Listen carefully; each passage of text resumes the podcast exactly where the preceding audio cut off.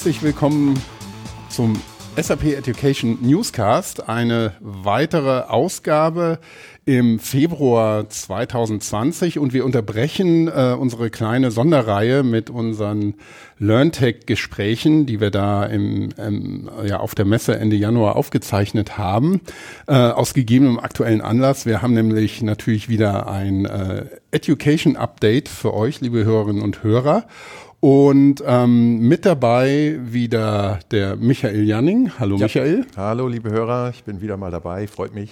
Genau. Und wir haben ja einen Namensvetter, den Christoph Rendel. Hallo, Christoph. Ja. Hallo, schön, dass ich jetzt schon mittlerweile das äh, zweite Mal hier im Podcast mit dabei sein darf. Letztes Jahr im Sommer hatte ich ja schon mal die Ehre, mich extra rasiert, mir die Haare legen lassen, ja. damit das heute ein schöner Podcast wird. Das ist super. Wir sitzen diesmal auch alle drei in einem Raum, was ich sehr schön finde. Ähm, beim letzten Mal, als du auch dabei warst, war, warst du remote dazu geschaltet und das funktioniert natürlich auch, aber ich finde es auch immer netter, wenn man zusammensitzt. Das ist, ist ein bisschen persönlicher. Ich glaube, das hört man auch. Sich gegenseitig ja. das Wasser wegtrinken. Genau. ähm, vielleicht nochmal für die Hörer. Ach so, ähm, ich bin Christoph Hafner, auch wieder dabei. Ich sag's nur nochmal, weil ähm, ich habe mit Michael mal äh, mit ähm, Thomas Jenewein darüber gesprochen, ähm, dass wir eigentlich viel zu selten sagen, wer wir sind. Und jemand, der es zum ersten Mal hört, ähm, denkt sich vielleicht, ja, was, wer quasselt da die ganze Zeit? Also mein Name ist Christoph Hafner. Ich bin einer der beiden Podcast-Hosts für den Education Newscast und äh, bestreite eben die heutige Folge mit euch beiden. Ähm, ihr seid beide Delivery Manager bei SAP Education. Ähm, Christoph, du für die Bereiche Finance und Industries so und du für den Bereich Technology. Ja, genau, das passt. Ja, gut. Damit äh, ist, glaube ich, so, so ein bisschen geklärt, wer, wer hier alles spricht. Ähm, wir machen heute nicht das ähm, typische ähm, Update, welche neuen Kurse oder Events stehen an, ähm, sondern wir haben uns äh, ein besonderes Thema rausgepickt oder das habt ihr vorgeschlagen, ähm, und zwar Hands-on Learning. Mhm ein Angebot von SAP Education für unsere Kunden und das wollen wir heute mal ein bisschen genauer besprechen, damit diejenigen, die sich für sowas interessieren, ähm, einen Einblick kriegen, ob das was für sie ist oder nicht. Und ähm, dann können wir auch noch da reden, wie man da drankommt, wie man sich auch dafür anmelden kann. Aber Christoph, vielleicht kannst du erstmal ein bisschen was zum Konzept sagen. Was ähm, ist Hands-on Learning? Ja, vielen Dank. Ähm, also Hands-on Learning erklärt sich zunächst mal relativ schnell von selbst. Ne? Ich lege die Hand an irgendwas dran. Die Idee dazu kommt eigentlich aus der, dem natürlichen Problem des Lernens heraus. Als alter Handballer habe ich äh, die Handball-EM gerade verfolgt äh, und habe wieder festgestellt, dass ich theoretisch vor dem Fernsehbildschirm wahnsinnig viele gute Ideen hatte und äh, auch sehr gut erklären könnte, wie man jetzt was besser machen könnte. Aber in der praktischen Umsetzung, ähm, die kriegt man in einem gewissen Grad der Professionalität erst dann hin, wenn man Sachen nicht nur theoretisch beleuchtet, sondern auch praktisch beleuchtet. Also sprich, wenn ich jetzt beim Handball bin, dann muss ich halt so einen Pass äh, nicht nur erklärt bekommen, wirf den Ball jetzt von dem zu dem, sondern ich muss das halt 100, 1000, 10.000 Mal machen, damit ich das in einer super Qualität hinbekomme. Also ich muss Sachen üben, ich muss Sachen ausprobieren dieses Konzept des Übens und des Ausprobierens haben wir auch bisher schon in unseren Kursen gehabt, egal ob das jetzt Klassenraumtrainings waren oder das VLC-Trainings sind, ähm, auch über Kurse, die über den Learning Hub zu besuchen sind, haben wir immer das Konzept, wir haben ja, drei Teile, könnte man sagen, immer eine theoretische Hinführung zu einem Thema, eine Demonstration, sei es jetzt durch den Referenten oder eine Demo, die ich im Learning Hub, in einem E-Learning mir angucken kann und danach dann eine ja, Übungsphase. Der Amerikaner wäre begeistert, er würde sagen eben Hands-on Experience mhm. an der Stelle schon mal, ähm, indem ich das Ganze selbst ausprobieren kann. Und das ist eigentlich ganz interessant zu dem, was wir hier jetzt machen, ist es genau das Gegenstück. Ein Podcast ähm, lässt ja Hands-on erstmal überhaupt nicht zu. Man redet nur drüber, man erklärt mhm. was, man hat so die, die, die Sprache Sprache als mächtiges Werkzeug. Ähm, aber da sieht man, dass, dass ein Format alleine ja äh, meistens nicht reicht und eben genau dieses, dieses Hands-on bei unseren Themen auch vor allem ähm, so wichtig ist, ne? weil P Programmieren lernst du nicht, indem du drüber sprichst und zuhörst, sondern letztendlich erst, wenn du dann wirklich was, was machst. Ja, absolut, absolut, genau. Und Christoph, ich höre raus, du bist in zwei Jahren dann bei der EM dabei im Handball. Ich, äh, Senioren-EM vielleicht okay. dann, ja. Ähm, ja, also die, diese Idee des, des Übens haben wir ja schon in, in unseren Kursen mit drin. Mhm.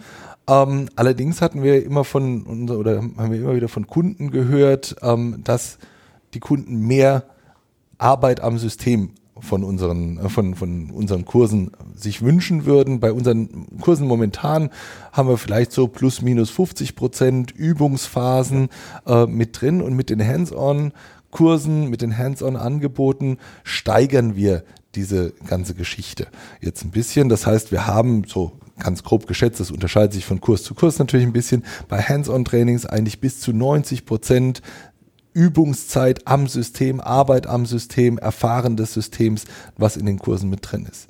Die Idee der ganzen Geschichte ist eigentlich, dass man ähm, Schulung oder Lernen sowie wir drei, so wie wir hier sitzen, ähm, das vielleicht aus frühen Schulzeiten gekannt haben, auf den Kopf stellen. Das heißt, in, in unserer Schulzeit früher, da sind wir in die Schule gegangen und der Lehrer hat uns tagsüber was erklärt und dann haben wir daheim in, während der Hausaufgaben, wenn wir sie denn gemacht haben, ähm, während der Hausaufgaben das eingeübt.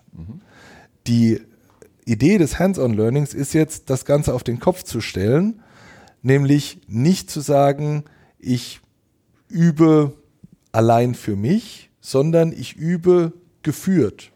Das mhm. heißt, ich, wer, Wissen wird vorher vermittelt. Das kann passieren in einem Klassenraumtraining, das kann passieren über ein VLC-Training, das kann aber natürlich auch über unseren Learning Hub passieren. Das heißt, ja, da, daher die Idee des umgedrehten Lernens, nämlich ich erlerne den theoretischen Background einer Materie zunächst mal selbst und habe dann die Möglichkeit, es einzuüben, aber nicht allein wie früher bei den Hausaufgaben oder dann kurz vor der Stunde, wenn man die vom Nachbarn abgeschrieben hat, sondern dann geführt mit Unterstützung eines Trainers. Mhm. Das heißt, ich habe einen ja. Experten dabei. Ja. ja. Ich habe da einen ganz interessanten äh, Hinweis, auch den wir tatsächlich aus der Kunden-Community auch bekommen haben. Wir haben ja, du hast, äh, Christoph, du hast das Thema Learning Hub gerade angesprochen, dass man im Selbststudium sich den theoretischen Hintergrund erarbeiten kann.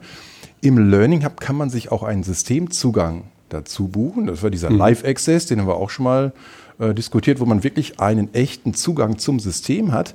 Nur das Feedback war dann, wenn man dann alleine für sich Übungen am System durchführt, Dinge ausprobiert, dass man doch an der einen oder anderen Stelle hängen bleibt und dann eben doch ein geführte, eine geführte Praxisphase sich wünschen würde. Und so kam dann eben auch dieses Thema im Bereich vom Hands-on-Learning nochmal auf. Mhm. Exakt. Also die, der Wunsch war da und wir haben den Wunsch gehört und versucht, den jetzt umzusetzen und mittlerweile auch ein reichhaltiges Angebot mhm. dazu. Die Idee dieser Hands-on-Learnings, also in der praktischen Umsetzung dann, wie sieht so ein Hands-on-Kurs aus? Das sind Kurse, die üblicher nicht wie unsere Standardkurse eine Kurslänge von drei, vier, fünf Tagen haben, sondern sind üblicherweise kurze Kurse, zwei Tage, drei Tage vielleicht mal. Und die Idee ist, wie gesagt, 90 Prozent Arbeit am System. Zehn Prozent macht der Trainer was. Das heißt, der Trainer erklärt zunächst mal das Szenario. Worum geht es eigentlich? Was soll jetzt am System getan werden? Also stellt das äh, Szenario vor. Es gibt dann innerhalb dieser Übungszeit oder dieser Lernzeit von diesen vielleicht zwei Tagen gibt es immer wieder Abschnitte, zu denen dann geguckt wird, wie weit sind wir denn gekommen, was haben wir erreicht, wo hakt es vielleicht, wo muss man vielleicht dann sagen, okay, das geht jetzt in eine falsche Richtung, da müsst ihr vielleicht in die Richtung mal denken. Also immer wieder Unterstützung vom Trainer, der dann das Szenario vorstellt und begleitet. Und alle werden vielleicht auch wieder auf den gleichen Stand gezogen, dass, dass man vernünftig weiterarbeiten kann. Exakt, dass, ja. dass mhm. niemand wird zurückgelassen, ja. ähm, dass wir eben äh, immer die Leute mit an die Hand nehmen, aber nur so weit, dass sie selbst Erfahrungen sammeln können und selbst üben können. Und auch ähm, diese Übungen sind natürlich größer und umfassender, als das jetzt eine Übung in einem normalen Kurs ist. Eine Übung in einem normalen Kurs ist üblicherweise vielleicht eine halbe Stunde, wenn das eine große Übung ist, ist vielleicht mal eine Stunde an der Übung. Aber hier sind, also reden wir wirklich davon, das sind dann vier Stunden am Stück, wo ich am System was ausprobieren muss und wo ich auch die Chance habe, dann mal in eine falsche Richtung abzubiegen mhm. und dann zu verstehen, warum ist es falsch und die Zusammenhänge zu verstehen. Das Ganze soll aber in den Hands-on-Trainings auch nicht nur so laufen, dass jetzt ein einzelner Mensch vor seinem Rechner sitzt und diese Übung macht, sondern was wir auch versuchen in diesen Hands-on-Trainings dann auch zu unterstützen, ist das Verständnis von Teamarbeit. Genau das habe ich ja in Implementierungsprojekten. Da habe ich ja auch nicht einen Berater üblicherweise, der bei einem Kunden ist, sondern mehrere Berater, die zusammenarbeiten. Und so haben wir in ganz vielen unserer Hands-on-Trainings eben dann auch Gruppen, die zusammen eine Aufgabe erledigen müssen, also ein Szenario bewältigen müssen und sich dann auch selbst überlegen müssen, wer macht jetzt was innerhalb mhm. dieses Szenarios, um das entsprechend umzusetzen oder zu lösen, diese mhm. Aufgabe. Die ja. wir da haben. Also, dass man nach, nach ein, zwei Stunden wieder zusammenkommt, jeder hat seine kleinen Aufgabenpakete erledigt und man sieht dann das Gesamtbild in, in, in dem implementierten Szenario im System. Mhm. Ja. Absolut. Und wie, wie, kann ich mir jetzt konkret ähm, vorstellen? Gibt es da jetzt verschiedene Varianten von diesen ähm, ja, Hands-on-Trainings? Äh, dann, ähm, also ist das rein virtuell oder gibt es das auch in einem Klassenraum, dass man das zusammen macht? Also gibt es da verschiedene Ausprägungen oder Varianten oder ist das ähm, immer ein, ein Konzept, das, ähm, das man so durcharbeitet? Ja, also prinzipiell sind diese Hands-on-Trainings sowohl virtuell als auch on-site, wie es bei uns Neuhochdeutsch heißt, also im Klassenraum vor Ort mhm. denkbar. Ähm, persönlich, vielleicht auch aufgrund meiner Historie als langjährigen Trainer, denke ich, dass sich gerade dieses Konzept sehr eignet, das wirklich vor Ort zu machen mit Leuten, mit denen ich direkt interagieren kann, ähm, weil ich dann natürlich auch eine leichtere Möglichkeit oder noch eine bessere Möglichkeit habe, an den Trainer ranzukommen und ähm, miteinander mir Fragen zu haben. Wobei ich jetzt auch per se kein Hindernis sehe, das in einem virtuellen Umfeld ja. zu machen. Mhm. Das geht sicherlich auch. Ich glaube aber den, den ganzen äh, Mehrwert der Geschichte kriege ich noch besser in, in einem wirklich Klassenraumtraining vor genau, Ort. Aber wir bieten es tatsächlich in beiden Ausprägungen an. Also ja. man kann es vor Ort in unseren Trainingszentren besuchen, aber eben auch virtuell entsprechend durchführen. Wir hatten ja mal auch das ganze Thema virtuelles Training, Übertragung per Kameratechnik genau. gesprochen. In das Format haben wir das ebenfalls eingekippt. Also es funktioniert. Da wäre ich mal, wo du gerade sagst, dass du langjährige Erfahrung als, als Trainer hast. Ähm, so, so als kleine Schleife, die wir da mal vielleicht aufmachen können, weil wir das auch in, in manchen Gesprächen ähm, jetzt gerade auch auf der LearnTech wieder als Thema hatten. Ähm, diese, diese, diese Entwicklung ähm, hin, also vom Klassenraum kommend, ähm, zusätzlich dazu ähm, auch immer mehr virtuelle Trainings anzubieten. Ähm, wie herausfordernd ist das für, für einen Trainer oder eine Trainerin, die jetzt wirklich aus dem klassischen Klassenraumtraining kommt? Weil ähm, ich stelle mir das nicht einfach vor, weil wenn, wenn ich die direkte Kommunikation im Raum, die synchron dann verläuft, äh, sehe, ähm, und das eben zu übertragen in ein, ein virtuelles Gebilde. Ähm, ist das eine große Herausforderung für die Trainer und Trainerinnen selber? Es ist in, in erster Linie, würde ich sagen, zunächst mal eine Veränderung. Und mhm. Veränderung ist, glaube ich, was, was für jeden erstmal anstrengend ist und herausfordernd ist. Das auf jeden Fall. Ähm, wenn ich an mein allererstes äh, virtuelles Training zurückdenke, das haben wir damals noch auf Basis der Plattform WebEx gemacht. Mhm. Ähm, da habe ich gesessen in Waldorf in einem umgebauten Druckerraum ähm, gefühlt zwei auf zwei groß, Meter ja. ähm, und habe den ganzen Tag mit meinem Monitor gesprochen. Das war noch bei Weitem nicht die, das Konzept, was wir jetzt hatten mit Video und allem, sondern ich habe mit meinem Monitor gesprochen. Das war auch eine Gruppe von drei Leuten, die waren nicht so super interaktiv in dem Moment. Und ich weiß noch, dass ich damals wahnsinnig glücklich war für ein Eichhörnchen, das draußen über die Wiese gelaufen ist, weil dann was passiert ist. Ähm, das hat sich wahnsinnig verändert mhm. mittlerweile. Mhm. Und ich, ich glaube, habe mittlerweile auch bei den virtuellen Trainings, die ich jetzt in Vergangenheit geschult habe, bin ich überzeugt davon, es ist kein Klassenraumtraining, das ist richtig, aber es ist verdammt nah dran. Also früher gab es mal irgendwie eine Kassettenwerbung verdammt nah an der CD. ähm, die Älteren unter uns erinnern ja. sich. Ähm, äh, es ist, was, was wir natürlich nicht haben, ist das Gespräch zusammen auf dem Weg zur Kaffeemaschine. Das mhm. fällt weg, das ist auch nicht zu ersetzen. Das ist aber auch nicht, das soll auch nicht ersetzt werden. Und ich denke, der, der Gedanke zu sagen, das virtuelle Training ist das gleiche oder ersetzt ein Klassenraumtraining, ist aus meiner Perspektive der falsche Gedanke. Ja. Es ist ein anderes Angebot, das andere Vorteile bietet, nämlich beispielsweise den Vorteil, ich muss nicht irgendwie von A nach B reisen, ich habe keine äh, Hotelkosten, ich kann vielleicht auch noch, wenn ich Kinder daheim habe, abends meine Kinder sehen und muss nicht in Waldorf sitzen. Ähm, unterschiedliche Aspekte. Mhm. Wir haben auch Angebote über virtuelle Trainings, die dann im Halbtagesbereich sich bewegen, wo man dann sagt, naja, ich habe noch die Möglichkeit, dann vormittags Schulung zu machen, nachmittags vielleicht noch Tagesgeschäfte abzuarbeiten und muss dann nicht nach acht Stunden ja. Training abends noch mal was machen. Mhm. Also, ja denke auch, das Endergebnis ist dasselbe. Also man kann wirklich den gleichen Lernerfolg erzielen. Es hat nur eine andere soziale Komponente. Also ich meine, ja. wir, wir, sehen das vielleicht auch in unserem Podcast-Szenario hier. Heute sitzen wir alle drei zusammen. Da freuen wir uns auch, dass wir uns persönlich sehen. Wir haben den Podcast auch schon virtuell aufgezeichnet. Da warst du in Hamburg, Christoph. Ja. Ich war hier in Waldorf. Das Ergebnis ist dasselbe. Man erzielt die gleichen Resultate. Also von daher ähm, ist es lediglich eine andere Herangehensweise. Beides hat seine Vor- und Nachteile. Mhm, ja. ja, ich denke, dass das ist gerade, wenn man dann nochmal die, die Schleife so ein bisschen schließt beim Hands-on-Training, ähm, eine ganz wichtige Information, dass man sich, sich der, der Situation auch bewusst ist aber weiß, dass man, dass man eben die, die, die Probleme, die man ähm, gestellt bekommt, die Aufgaben ähm, auf die gleiche Art und Weise lösen kann. Man muss eben sich der Kommunikationsmöglichkeiten bedienen, die dann da sind.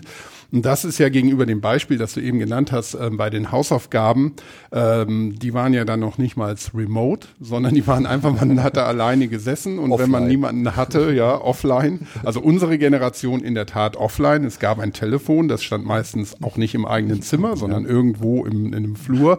Da musste man dann hin und versuchen, jemanden anzurufen, äh, Klassenkameraden oder so, die einem vielleicht helfen konnten. Am Telefon war das schwierig, da hat man es doch nicht gemacht. Und wenn man dann unbedingt rausgehen musste und spielen und hat es dann ähm, nicht mehr hinbekommen, dann war das Szenario ähm, kurz vor der Stunde nochmal schnell die Hausaufgaben ähm, abschreiben. Haben wir natürlich selber nie gemacht. Nein. Aber heute gibt es die Klassen-WhatsApp-Gruppe, wo einer fertig genau. ist, fotografiert das Ding ab und ja. schickt es rum an alle. genau. Ja, okay, das ist auch dann eine Form der Kommunikation. Aber ich glaube, das ist eben, aber wo du eben das Beispiel gebracht hast, ähm, die, die, die Kommunikationsplattformen, die sind ja da und die werden beim Klassenchat zum Beispiel ähm, auch intensiv genutzt und da wird dann auch nicht mehr geschrieben, wie ich bei meiner Tochter auch mal festgestellt habe, sondern ganz viele Reden eben und es ist so asynchrones, ähm, eine asynchrone Telefonkonferenz ja. quasi.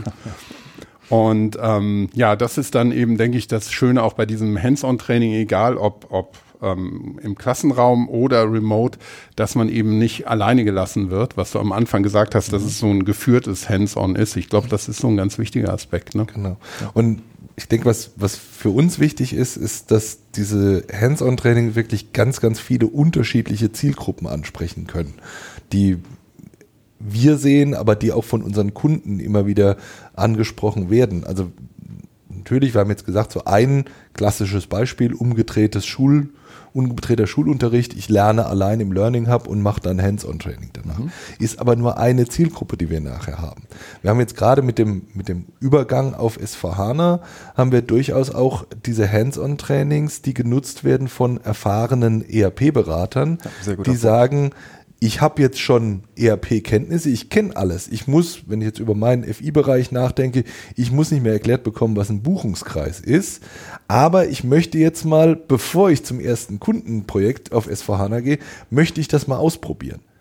Und die können dann auch sagen, ich brauche nicht vorher Kurse besuchen, ich brauche kein Learning Hub oder sonst was. Ich gehe in das Hands-on-Training, da habe ich ein Szenario, da kann ich was mit anfangen, weil ich bin ja Fachmann in dem Bereich und kann mal zwei Tage lang am System rumspielen und gucken, ob ich das unter S4HANA genauso gut eingestellt bekomme, wie ich das in ERP auch schon kann. Genau, und brauche eben nicht die fünf Tage, die kompletten Grundlagen, sondern kompakt in den zwei Tagen gehe ich an das Thema ran. Genau. Aber, und das ist wirklich, ja. du hast das äh, Financials-Beispiel genannt, Christoph, und das dieses Beispiel zieht sich durch, durch alle Bereiche, durch alle Applikationen und sogar auch in die Technologie rein, dass man sagt, ich bin ein erfahrener Technologieberater, habe unzählige Projekte gemacht, möchte eben jetzt noch einmal sehen, wie sieht das denn auf S4 aus? Was sind da die entscheidenden Unterschiede? Und möchte einfach für mich ein besseres Gefühl haben, dadurch, dass ich einfach an einem echten Live-System Dinge ausprobiert habe. Mhm.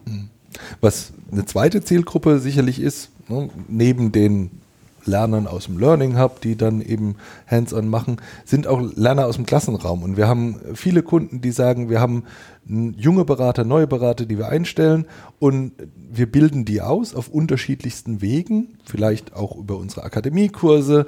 Aber bevor wir die zum Kunden schicken, bevor wir die das erste Mal auf die echte Welt loslassen, wollen wir die erstmal, naja, früher hätte man gesagt, eine Fallstudie oder sowas mhm. abarbeiten lassen. Und auch da, genau für diese Zielgruppe ist so eine Hands-on-Training äh, wunderbar, ne? zu sagen, ich übe das jetzt nochmal und dann gehe ich erst zum Kunden. Auch für Leute, die ja in erster Linie oder vielleicht als, als Ziel eine Zertifizierung vielleicht anstreben, die sagen, ich möchte jetzt zertifizierter Berater werden, was ja bei uns äh, jetzt immer wichtiger wird, auch die Zertifizierung in unserem Umfeld, die dann sagen, naja, ich habe jetzt die Inhalte gelernt, aber bevor ich jetzt in die Zertifizierung reingehe, um mich auch selbst zu versichern, kann ich die Inhalte wirklich, mache ich nochmal das Hands-on-Training und gucke mir dann wirklich an, ob ich das jetzt gelesen habe, und dann komme ich wieder auf das zurück, was wir vorhin besprochen haben, habe ich es theoretisch verstanden oder kann ich es auch praktisch umsetzen? Und ich denke, wenn man es praktisch umsetzen kann, dann hat man auch in der Zertifizierung sicherlich deutlich weniger Probleme, ähm, als wenn man das nicht kann. Genau. Mhm. Mit dem Vorteil, dass man die ganze Zeit eben auch einen erfahrenen Trainer äh, vorne vor sich stehen hat, den man jederzeit fragen kann, falls man doch mal an einer Stelle hängen bleiben sollte. Und auch nochmal, der auch nochmal theoretische Zusammenhänge natürlich erläutern kann, falls da irgendwelche Lücken aufkommen sollten. Mhm. Und ähm, diese Hands-on-Trainings ähm, sind die dann auch ähm, ein Bestandteil unserer Learning Journeys, die wir ja schon für viele Bereiche, viele Produkte, viele Themen erstellt haben. Für die ähm, Hörerinnen und Hörer, die es vielleicht nicht kennen, also das ist, ist wirklich so eine ähm, Hilfestellung, ähm, eine kuratierte Zusammenstellung von verschiedenen Lerninhalten, also nicht nur Inhalten, auch Lernformaten, mit denen man ähm, sich dann, ähm, ja, wo man durchnavigieren kann, ähm, diese ganze Lernreise bis hin zur Zertifizierung und zu Stay Current, also dass man kontinuierlich ähm, auf, dem, ähm, auf dem Lernpfad bleibt und ähm, auch zertifiziert ist und das auch ähm, kontinuierlich. Finden wir die, die Trainings da drin auch? Genau, vollkommen richtig, Christoph. Also die Hands-on-Learnings reihen sich nahtlos in unsere Learning Journeys ein. Mhm. Die werden da integriert dargestellt passten auch sehr gut in das, was, was Christoph Rendel gerade nochmal erläutert hat. Mhm. Ähm, in den Learning Journeys findet man zunächst dann die theoretischen Grundlagenkurse. Wenn man für sich die Themen bereits abhaken kann und sagt, ich habe das schon erledigt, ich kenne das über 20 Jahre Projekterfahrung, findet man im Anschluss daran dann die entsprechenden Hands-on-Learnings, die da relevant sind. Also es passt genau in das Thema hinein. Ja, ja, das ist doch wunderbar. Also da ist man dann nicht irgendwie verloren. Und das ist auch schon so, so ein bisschen dann der, der Hinweis auf die, die Frage, ähm, wo, wo finde ich das denn und ähm, wie kann, komme ich denn zu so einem Training als, als interessierter ähm, Education-Kunde. Ja, wenn ich aus der Technologie mal schaue, da liegen mir gerade zwei Hands-on-Learnings ganz besonders am Herzen, die wir jetzt neu gebaut haben und neu im Angebot haben. Das eine ähm, richtet sich nochmal an die äh, Berater, die sich mit einer S4HANA Conversion auseinandersetzen. Ich denke gerade ein ganz, ganz großes Thema. Viele Kunden denken gerade über die eine ja, Conversion ihrer ECC-Systeme Richtung S4 nach mhm. und bereiten diese, ähm, diese entsprechend vor. Und ähm, da haben wir ein spezielles Training, was diese Conversion im Detail beleuchtet und man führt aktiv auch eine System-Conversion durch. Und man nimmt sich mhm. ein ECC-System, nutzt den Software Update Manager, versucht die Updates einzuspielen, geht weiter. Schritt für Schritt geht man durch das Ganze durch, sodass man am Ende tatsächlich den Erfolg nachweisen kann. Ich habe hier tatsächlich ein System migriert, sage ich jetzt mal, oder konvertiert nach S4. Was mhm. vielleicht, du hast gerade auf den Erfolg abgehoben, den man äh, dann erreicht. Was vielleicht noch ganz wichtig ist für, für unsere Partner und, und äh, Berater auch. Nicht nur, dass man diesen Erfolg erreicht, sondern es gibt dann auch diese Digital Badges, mhm. die wir anbieten, die diesen Erfolg dann auch sogar nachweisen, dass man eben hands-on bereits eine Konvertierung durchgeführt hat. Mhm. Richtig, genau. So dass man, man kann es nachweisen und hat für sich selber vielleicht auch ein besseres Gefühl, bevor man dann in das erste große Live-Projekt geht äh, und sich nicht so sicher ist, ob das wirklich zu einem Erfolg wird. Von daher kann man da ähm, aus der Praxis was mitbringen. Das ist schön, ähm, das, als hätten wir es vorher abgesprochen, haben wir aber gar nicht. Es ist wirklich recht spontan. Ähm, zu dem Thema Digital Badges habe ich gerade mit meiner Kollegin ähm, Susanne Schröter einen Podcast auf der LearnTech aufgenommen, wo sie das Konzept auch wunderbar nochmal komplett erklärt. Auf den sei dann nochmal verwiesen. Der wird nach dieser Folge hier ähm, erst erscheinen als Teil von dieser ähm, LearnTech-Serie. Aber ähm, das schon mal als kleiner Spoiler, was da dann noch kommt. Und ein Cliffhanger hier. Ja, ein kleiner Cliffhanger. Ne? Ja, ähm, jetzt habe ich aber vergessen, was ich stattdessen fragen wollte, ähm, aber das, das ähm, macht nichts. Ja, aber vielleicht das, noch zu meinem äh, ja. Conversion Training, was genau. also das Hands-on Conversion Training. Ah, jetzt weiß ich es auch Genau, wieder, ja. das äh, unsere Kunden oder alle unsere Kurse sind ja immer in so drei, vierstelligen Kürzeln ja. äh, an, äh, angeordnet. Das ist der HOA 328. Mhm. HO steht für Hands-on. Das wird man nämlich dann auch feststellen. Alle unsere Hands-on-Learnings beginnen mit dem Kürzel HO für Hands-on. Und äh, das ist ein kompaktes Hands-on-Training in zwei Tagen. Mhm. HOA? HOA 328. 328. Für was mhm. steht das A? Das A steht noch für Administration. Ah, dann kann man sich es noch besser merken. Super. Die 328 kann ich jetzt nicht mehr erklären. Das okay. ist ein Inhaltsstoff, das hieß früher E 328. Ne? ähm, aber da hätte ich, hätte ich noch mal eine Frage. Ähm, in so einem Kurs, bei so einem Hands-on-Training, gerade wenn es um, um Migration geht, ich ähm, ich bin jetzt kein Berater und ähm, habe daher nicht so viel Erfahrung genau in, in dem Themenbereich, aber ich kann mir gut vorstellen, dass da auch immer wieder Probleme auftreten, dass man irgendwas Unvorhergesehenes passiert. Das ist ja nicht, ich drücke auf den Knopf ja. und dann rattert das durch und das war's, dann bräuchte man halt Genau, es läuft Training. dann fünf Stunden, guckt man fertig genau, und, und wunderbar. Wäre natürlich toll, also würde sich bestimmt jeder wünschen, aber der Teufel ist ja ein Eichhörnchen, oder wie sagt man das? Ähm, der steckt dann im Detail und es kann kann ja immer irgendwas schiefgehen oder auch ein technisches Problem irgendwo vorliegen. Ähm, ohne jetzt vielleicht zu viel zu spoilern oder so, ähm, werden solche Probleme und Problemfälle auch in dem Training abgebildet? Ganz genau. Das fußt natürlich auf reellen äh, Conversion-Projekten, die wir durchgeführt haben. Da hat man so häufig gemachte Fehler, wird man dann in diesem, diesem Training dann ebenfalls wiederfinden. Mhm. Also der Trainer ist dann auch mal angehalten, setzt da einfach still und heimlich mal irgendeine Sperre rein läuft man in, das, äh, in dieses Problem rein, sodass man das in der Gruppe dann lösen muss, mhm. ohne dass der Trainer direkt äh, sagt, was denn da nur passiert ist. Mhm. Also das ähm, basiert dann tatsächlich auf reellen Fällen. Ja, das, das denke ich ist ein ganz wichtiger Punkt, weil sonst eben die Frustrationsrate im, im realen Leben im Vergleich zum Training doch relativ hoch sein könnte. Genau, also wir haben tatsächlich versucht, das so eng wie möglich an die Praxis ranzuhängen. Mhm. Natürlich kann in der Praxis immer noch was geschehen, was in dem zweitägigen Hands-on-Training dann nicht vorgekommen ist. Wir schaffen jetzt auch nicht in zwei, in zwei Tagen äh, die ganze Welt abzubilden, aber nee. ähm, man hat zumindest mal eine solide Basis. Ja, ja. Gut. Ähm, ja, ich glaube, wir haben jetzt schon einen ganz guten Überblick bekommen. Einmal, was sich hinter dem Konzept verbirgt und ähm, auch was es ähm, an, an Beispielen gibt. Ähm, wenn ich jetzt äh, mich dafür interessiere oder sage, ja, ich gucke mal in meiner Learning Journey danach, ähm, wie kann ich als Kunde denn jetzt an das rankommen? Und wir sind natürlich, wir sind ja auch äh, SAP Education ähm, und äh, ein, ein, Teil von einem profitorientierten Unternehmen und ähm, haben natürlich auch ein intrinsisches Interesse, dass die ähm, potenziellen Kunden das dann auch finden und buchen. Wie macht man das? Wie ja, kommt man da Also das ist im Prinzip haben wir versucht hier das zunächst mal äh, möglichst intuitiv zu gestalten und der Michael hatte schon auf äh, HOA verwiesen, auf die Hands-on-Trainings for Administration. Wenn ich jetzt in meinem Bereich für das Finanzwesen auf die Hands-on-Trainings verweise, dann heißen die zur Überraschung aller Beteiligten. Michael, berate es. H-O-F-I?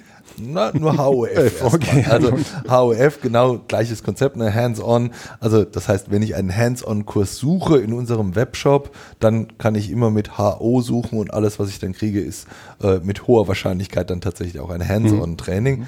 Die Learning Journeys hast du schon erwähnt, auf, wo für mich in der äh, germanistischen äh, Background meines Vaters finde ich den Satz, dass Hands-on-Trainings ein, ein neuer optionaler Stopp in unserer Lernreise sind, einen wunderschönen Ausdruck. ähm, also diese Learning Journeys hattest du erwähnt, ähm, die äh, bieten natürlich auch diese Hands-on-Trainings. Es gibt auch eine eigene Hands-on-Training-Seite. Mhm. Ähm, also wenn der einfachste Weg vermutlich für alle ist einfach das Thema, den Begriff Hands-on und SAP in eine Suchmaschine einzugeben mhm. und ruckzuck habe ich als ersten Hit, ich habe es vorhin extra nochmal ausprobiert, mhm. ähm, die Hands-on Seite äh, in unserem Webshop finde ich auch im Webshop unter Hands-on Learning. Mhm. Da haben wir einmal aufgelistet alle Hands-on-Kurse, die es gibt dem der Michael einen genannt hat, möchte ich meinen äh, auch, wenigstens auch noch nennen. Das ist HF11, HF21 für Finance oder für Controlling dann, die mhm. beiden großen, ähm, die wir haben. Äh, also, aber hier finden wir eine Liste von allen. Ich glaube, mittlerweile sind wir bei 15 Hands-on-Trainings mhm. mindestens, die wir anbieten für unterschiedlichste Bereiche. Das Angebot wird auch immer noch weiter ausgebaut. Also wir bauen jetzt bei mir im Bereich für Central Finance wird gerade einer gebaut. Michael ist. Wir sind gerade dran für, zur Erweiterung äh, von S4HANA Cloud-System, mhm. dass man ja. über die Cloud-Plattform Erweiterung und Ergänzungen vornimmt. Also ein Programmierthema, was wir dann da abbilden. Also wird weiterhin noch ausgebaut, ja. weil wir wirklich sehr an dieses Konzept glauben und denken, dass es das wirklich ein wichtiger Bestandteil ist zurückkommt auf die, die Seite im Webshop, wie gesagt, da finde ich eine Liste, da finde ich den Link zu allen Kursen, da finde ich dann hinter dem Link natürlich alle Termine dieser Kurse.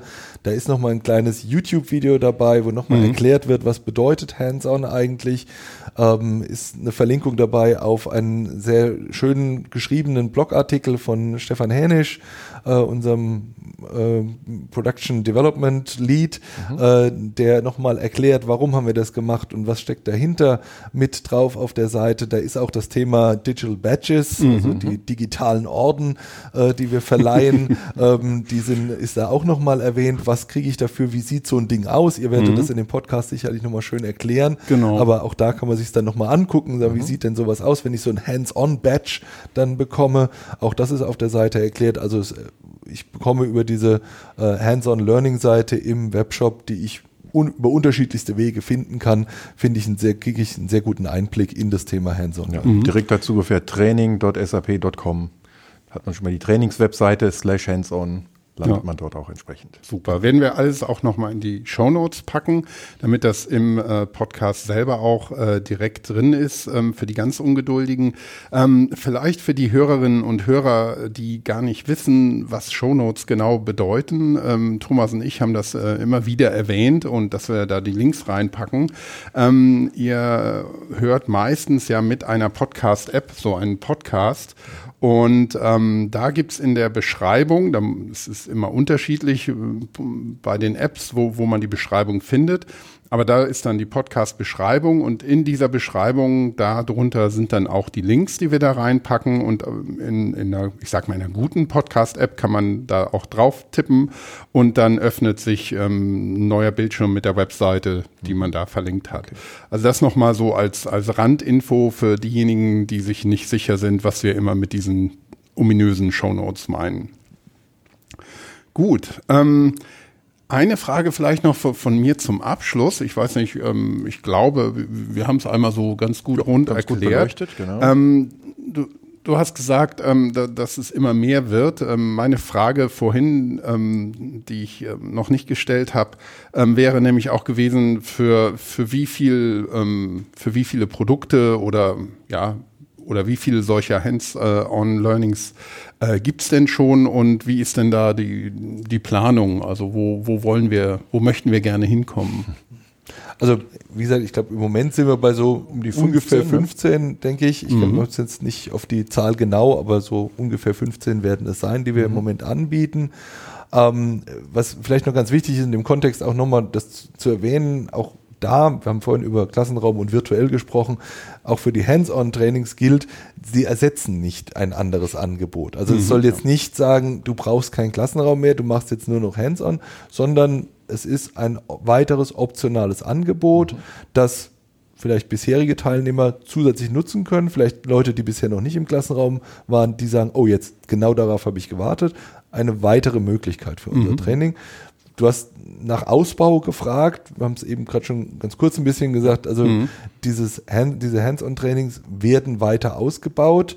Ähm, ja, und wir konzentrieren uns da jetzt auch nicht nur auf S4, wo wir tatsächlich gerade die meisten haben, aber das geht auch in den Bereich SAP Cloud Plattform rein, wo ja. wir die ersten Hands-on Success Factors Für Success Factors, Hands Learning. Genau. Ich, ich würde es äh, mit Tom Petty halten, uh, into the great wide open, the sky is the limit. ah, ähm, also ah. wir haben, um, nachdem wir das letzte Mal hatten wir eine Beatles-Referenz, mhm, muss ich auch genau. noch was Musikalisches reinbringen.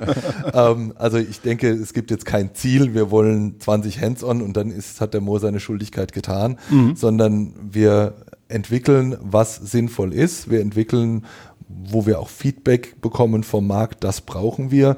Und wenn es dann nachher 200 sind, dann wird es 200 geben. Also mhm. ich denke, es gibt da keine Grenze nach oben, ja. wie weit wir jetzt gehen wollen. Super. Ja, das äh, finde ich gut, dass es also, dass es nicht so eine vorgefertigte Roadmap für die nächsten 15 Jahre gibt, ähm, sondern dass, dass man man merkt ja auch, wo die Bedarfe liegen und wie sie sich verändern und dann entsprechend ähm, das machen. Genau. Ähm, vielleicht noch eine kleine Frage, das interessiert mich persönlich. Ähm, wie viel Aufwand ist es denn, ähm, für uns als SAP so ein Training, also das Konzept dafür und aber auch das Szenario und alles zu erstellen? Das ist eine gute Frage, ähm, denn da steckt tatsächlich eine ganze Menge Arbeit hinten dran. Also man ist jetzt nicht damit getan, dass man einfach einen bestehenden Kurs nimmt, die theoretischen Inhalte rausreißt und sagt, das reine Übungshandbuch ist jetzt mein Hands-on-Learning, mhm. äh, was ich anbiete, sondern man muss tatsächlich diesen Connect auch zur, zur echten Welt schaffen, dass man eben Praxisbeispiele sich anschaut und dann ganz dediziert eigene Szenarien entwickelt. Mhm. Also die, diese Übungsszenarien, die müssen natürlich von unseren Trainern in den äh, konfigurierten Systemen vorgestaltet und vordesignt werden. Also von daher ist da schon ein äh, eklatanter Aufwand mit auf unserer Seite verbunden. Aber ich meine, dafür sind wir hier und das ist unsere aller Aufgabe. Gut. Also denke ich auch noch vielleicht dazu eine ja. Bemerkung von mir, dass das Handbuch eines Hands-on-Learnings ist natur, naturgemäß relativ dünn ähm, weil eben das Szenario beschrieben wird. Aber die Arbeit vorneher ist natürlich eine nicht unerhebliche, wie der Michael es gerade gesagt hat, weil dieses Szenario mir erstmal auszudenken und dann das System so vorzubereiten, dass der Berater auch oder der Teilnehmer eine realistische Chance hat, dieses Szenario umzusetzen, das ist nicht ganz trivial und auch da wieder, Michael, sehe ich absolut genauso wie du. Ne? Wir haben uns da sehr bemüht, wirklich Beispiele aus der Praxis zu finden, die wirklich so auch vorkommen und nicht mhm. irgendwas äh, ja, Akademisches, sondern ja. tatsächlich hands-on die echte Welt fast erleben schon mhm. mal. Gut. Ja, in diesem Sinne, ich glaube, wir haben das Thema einmal umfassend erklärt. Wenn es noch Fragen gibt oder Anregungen oder Feedback, gerne ähm, für diesen Podcast dann auch über ähm, LinkedIn oder Twitter. Da findet ihr auch den Thomas Jenewein und mich zum Beispiel. Und wir geben Feedback auch an euch natürlich weiter hier oder Fragen. Ähm, wir freuen uns natürlich auch über Feedback, das über iTunes oder andere Plattformen kommt. Und ähm, ja, ich freue mich, dass ihr euch die Zeit genommen habt, das Konzept mal hier so ausführlich zu erklären. Und ich glaube, das ist auch für viele Interessierte ähm, Lernende ähm, aus unserem ja, ganzen Ökosystem eigentlich ganz spannend, ja. mal zu wissen, was sich dahinter verbirgt. Vielen Dank. Danke. Heißt für uns also jetzt wieder hands-on zurück zur Arbeit hier. Genau, jetzt müssen wir, ja, wir müssen ja auch noch weiterarbeiten. Absolut. Danke. Ich muss auch noch nach Hamburg fahren. Ja. Das kommt auch noch dazu. Okay, vielen Dank. Also danke auch. Danke. Tschüss. Tschüss.